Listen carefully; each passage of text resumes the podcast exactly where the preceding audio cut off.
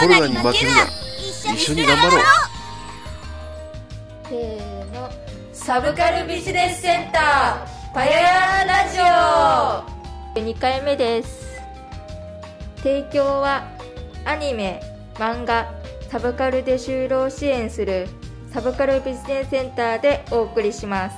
今日のテーマは統合失調症です。えー、っとテーマは統合失調症ですが皆さん知ってますか？名前ぐらいしかわかんないんですうんうちも名前ぐらいしか知らないですね。そうですね。まあ、あの実はね、僕が統合失調症なんですよ。あそうなんですそうなんですかそうですね。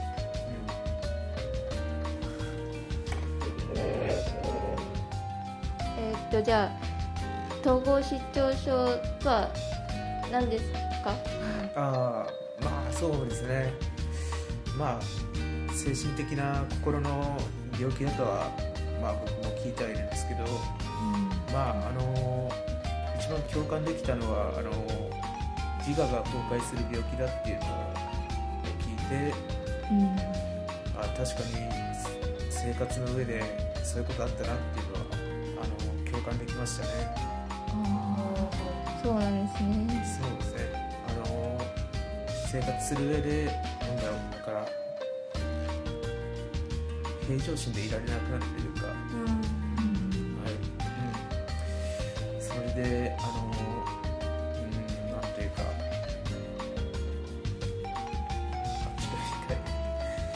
そうですね。私が一応あの調べてきました。で調べたのを言いますとえっ、と調べたのは幻覚や妄想という症状が特徴的な精神疾患です。それに伴って人々と交流しながら家庭や社会で生活を営む機能が障害を受け感覚思考行動が病気のために歪んでいることを自分で振り返って考えることが難しくなりやすい。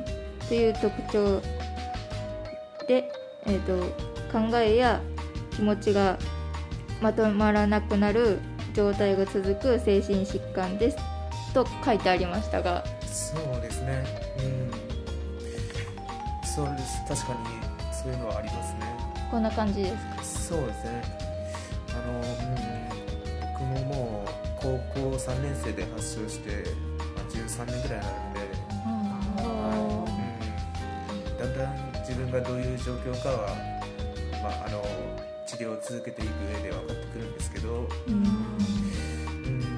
まあどうですかね、まあ、僕の症状はあの結構人の咳やくしゃみが気になってしまって、あ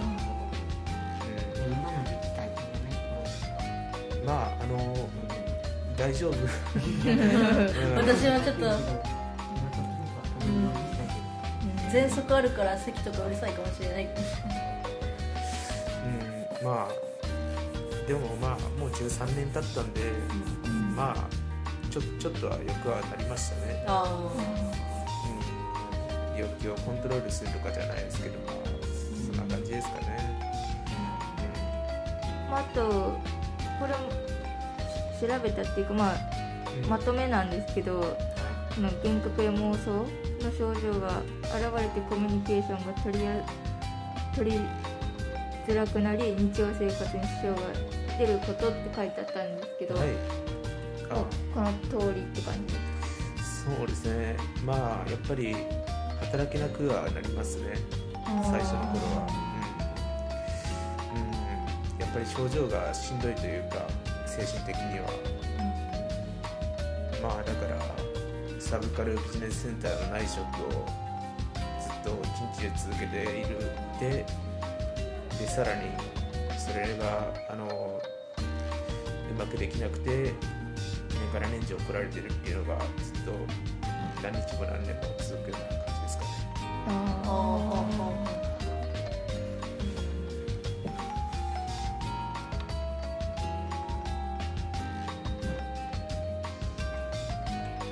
えっとじゃあもう一つ質問がはい。あります、困ったことや不便に思ったことってありますか？うーんまあそうですね。やっぱ人とコミュニケーションが取りづらいことですかね、うん、なんなんていうかもうやっぱ妄想妄想じゃないですけどやっぱ自分はこうだっていうのがやっぱり常にあるぱり人とコミュニケーションが取りづらいくなりますね。まあだからもちろんそんな状態で働くっていうのももう厳しい話なんですけど、まあそれでもまあちょっと働いた時期もあったんですけど、うん、やっぱ最後は、うん、やっぱ無理がたったというか、まあそれで精神科に救急車で送られたっていうのが、まあ、あったんですけど。救急車で運ばれたは相当ですよね。まああの実家のマンションでちょっとぼや騒ぎを起こしてしまって。それをことじゃね。そうですね、うん、もうその頃はねあのうちの母が亡くなってたんで。そうですね。うちの父はもうあの仕事で家にいなくて。弟も弟が一人いるんですけど弟もまあその働いててあマンションに僕一人だったんですけど、あうん。まあまあそれでうん。それでまあ3ヶ月入院してそれでまあ退院した後そのまあ病院のデイケアっていうリハあビリ施設に、あはいはいあのまあもう、ま、マンションも手放してしまってその後。あそうなんですそうねですね。それであのまあレオパレレ オパレスなんですけど、うん。レオパレスにレオパレスちょっとお父さんに借りてもらって、うん。でそこから病院とあの、まあ、アパート行ったり来たりするっていう。うん。昼間とか、まあ、だいたい夕方までは病院にいてうん。帰って寝て、まあ、それでまた朝はまた病院へ帰るみたいな生活を続けてたんですけど、うん。うん、そうですね、なるほどなるほど。はい、周りの理解とかは周りの理解。ああそうですね。うちの母は結構過去に精神的にあの苦労してたらしいんで、まあその時まあさ最初に亡くなってしまう頃まではすごい結構いい理解者だったんですけど、うん、あまあまあそうですね亡くなったんで、うちの父と弟はもうそういうのは大丈夫だったんですけど、うん、まあうん。そうですね。やっぱり母がいなくなるっていうのはちょっとやっぱ大変でしたね。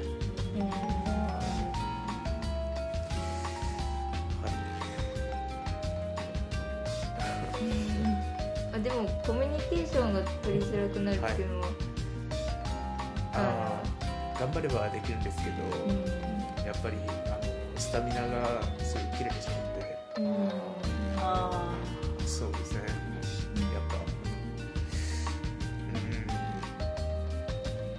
そういう時間の制約的的なものはありますね。もう一つ質問があるんですけどはい、はい治療ってどのようにしていますか？えーっとだからあのまああの一応デイケアなんですけどデイケアにもあのまあ一日を通してまあじ参加は自由なんですけどプログラムがあって、でそのプログラムごとにまああの担当の、まあ、看護師さんもまあ参加もするんですけど、主にその作業療法士さんっていう資格あがあはいはい。いますね。うん。あのまあなんか、うんまあものづくりとかビデオ鑑賞とかなんか、まあ、そういうのをしたりしながら、まああのだから統合失調症だったりする人は、まあ、自分の病気で自分が、まあ、こういう症状があってこういうのが課題なんだっていうのを、まあ、まず自覚するっていうのがやっぱ最初の一歩なんでそれを、あのサポートしてくれるのが、まあ、作業療法士さんなんですけど。そうですね。うん。まあ僕はあんまりプログラムは参加しなかったんですけど。そうなんですか。うん。まああのでも結構あの同じ症状で通ってる人とかと、まあ、交流がまあ交流が取ったりして、うん。まあそうですね。まあプライベートでなんかご飯行ったりとかもしてましたね。ああい。いですね。うん。それとまあ診察ももちろんありますし、うん。うん。薬とかは飲んでるんですか？飲んでますね薬は、あーはい、うん、なんかまあ僕は統合失調症ともう一つ転換って知ってますか？あー聞いたことあります。はい。転換持ってるんですよ、はい。それででその薬も飲んでるんですけど、はい換持ってるんですけど、まあ、それで、まあ、最初にそういう転換の発作が起きたのが、まあ、小学校4年生ぐらいのだからあの、まあ、運動会の時にちょっとあの、まあ、かあのリレーの時にあのリレーで走ってる時にあのちょっと力が入らなくなりそうになってそれ母に相談したら、まあ病名は僕その時は告げられなかったんですけど、まあ、多分転換だってことで、まあ、薬飲んでたんですけど、まああのそれでそれで転換の薬をもらってたんですけどまああの高3で統合失調症になってもう本当に、まあ、母もうちの母ちゃんもあの体調崩して、まあ本当にバタバタしてたんでもう飲まなくなっちゃったんですよね僕は。それで病名も知らなかったんで、なんであのそれでまあ26歳ぐらいですかねその時にちょっとデイケアでい意識を失って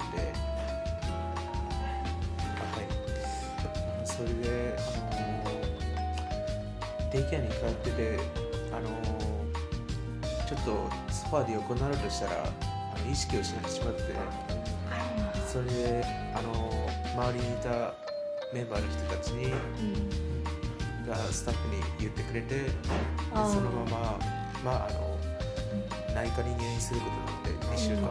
あそれであなたは転換ですっていうことをあの正式に言われてそれで、まあ、薬を飲むことになりましたはいえー、っとじゃあいろいろはい。聞いてみましたが、はい。皆さんどうでしたかね？まあ調べたのはあるけど調べた以外にもでそういう話が聞けたけん。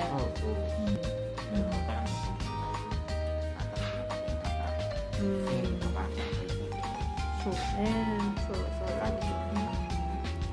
かまあ話によれば100人に1人はかかるっていう病気らしくて。ああらしいですね。それはなんか聞いたことあるあれがね結構だって100人って言ったら小学校とかで30人クラスなんでうんうん3組から4組に1人ってことああだようねんその計算で言うとあとやっぱり日本は精神病院の数が多い多い世界で一番多いらしくて、あああそうなんですか。そんなに福祉がいいんですねやっぱり。うんうんまあ、うん、やっぱそういう備えはあるんですけど、やっぱそれがあるということは、そうそうあのなる人が多いって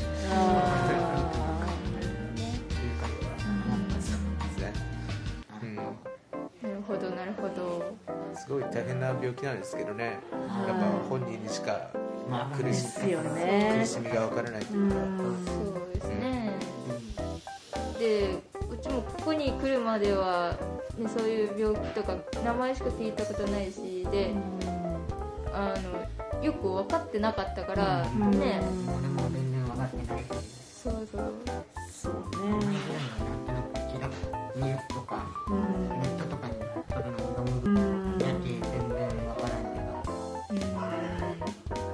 収録は休憩室でサバクルの休憩室でやってます。じゃあ今日はこの辺で終わりにしたいと思います。せーの。バイバイ。